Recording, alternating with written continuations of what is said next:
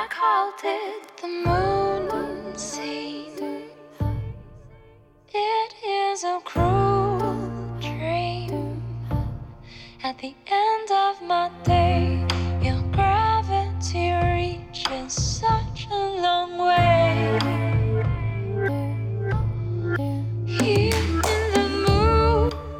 Hey guys, happy holidays! This is your host and good friend Nikki again, and welcome back to this channel.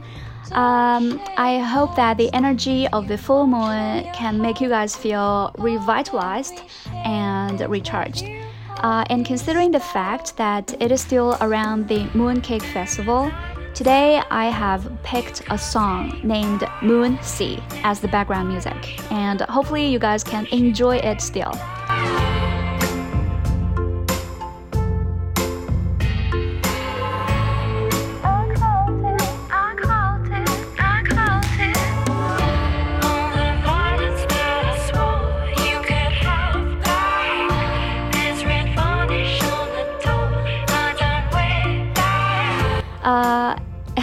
And, actually, I didn't plan to update my channel until after the holiday is over. But seriously, um, planning is the weakest thing in the world. you know, just now I was sitting there watching some TV show, and also I had some snacks at hand. But for some reason, you know, all of a sudden, neither the show nor the snacks seemed appealing enough to engage my attention. You know, inspiration just came, you know, inspiration just dictated that I had to do the job, you know, updating a new episode just today. It has to be today. So here I am. And I guess inspiration is fundamentally the ultimate boss, right?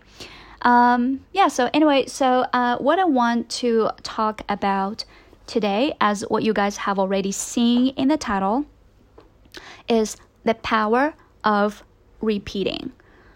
Um, I, I don't know if you guys have seen the movie Good Will Hunting. Uh, it is a very nice movie made in the year 1997. And in case some of you guys are just too young to have watched it, here I'm gonna briefly introduce the storyline. Okay, uh, so it's a story about a young man named Will, who is smart and intelligent as hell, but he is so so deeply troubled internally as well. You know, uh, he he had such a huge lack of the sense of security because of some childhood trauma, you know. So, growing up, in order to protect himself from being hurt, he basically keeps his heart closed to everyone, even to those ones who wanted to love him. So, as you can imagine, this sort of personality will only leave him alone, and at the same time, he is going to hurt a lot of people who hold good intentions but who don't know well enough about his defense mechanism. But you know, movie a movie is a movie. I mean, the man Will is very lucky. You know, in this movie, uh, he has got some help from a man named Sean, who is a shrink. You know, like a psychiatrist, I guess. And they had a conversation like this. You see this? This shit.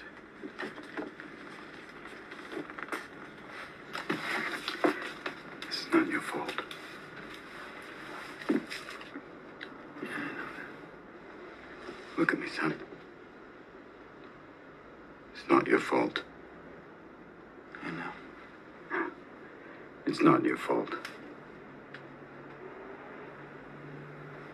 I know. No, no, you don't. It's not your fault. Hmm? I know.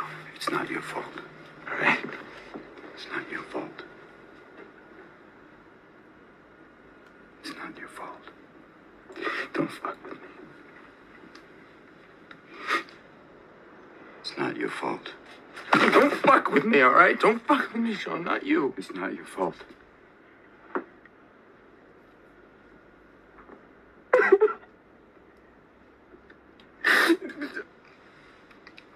it's not your fault.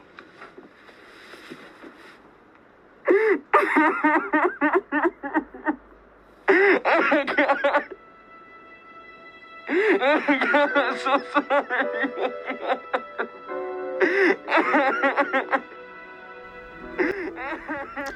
You know, Good Will Hunting is a great movie in a lot of sense.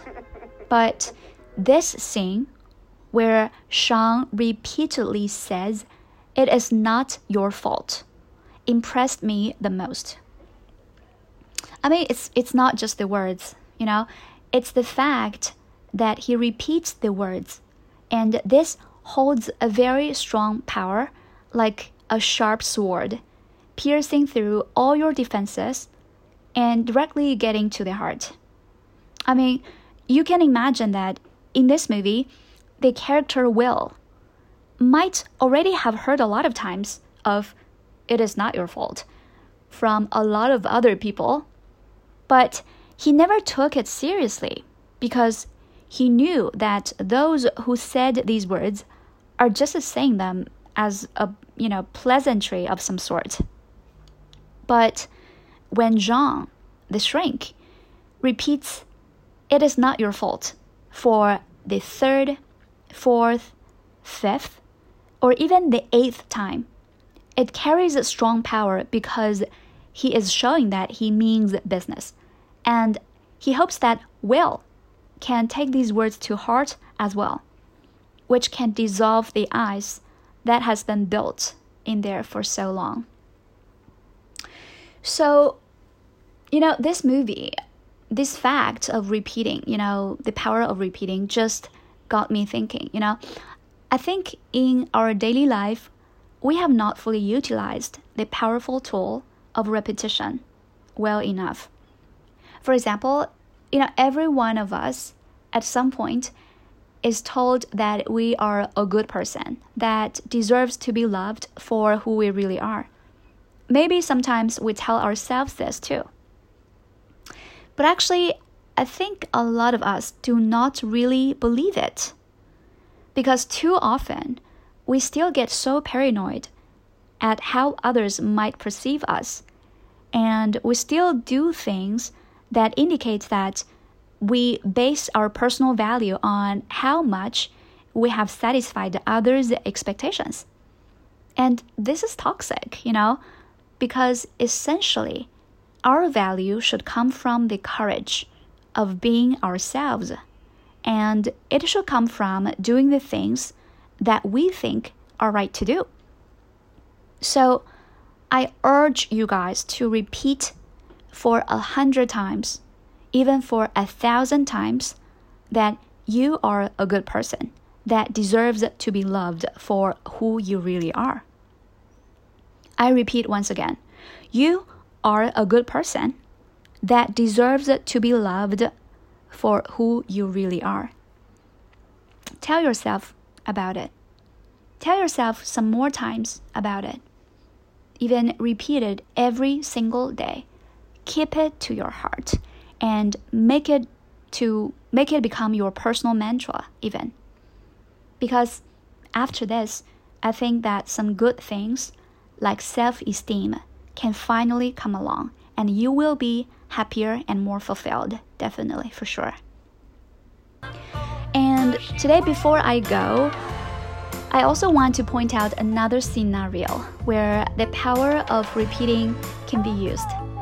Well, you know, it can be used on learning.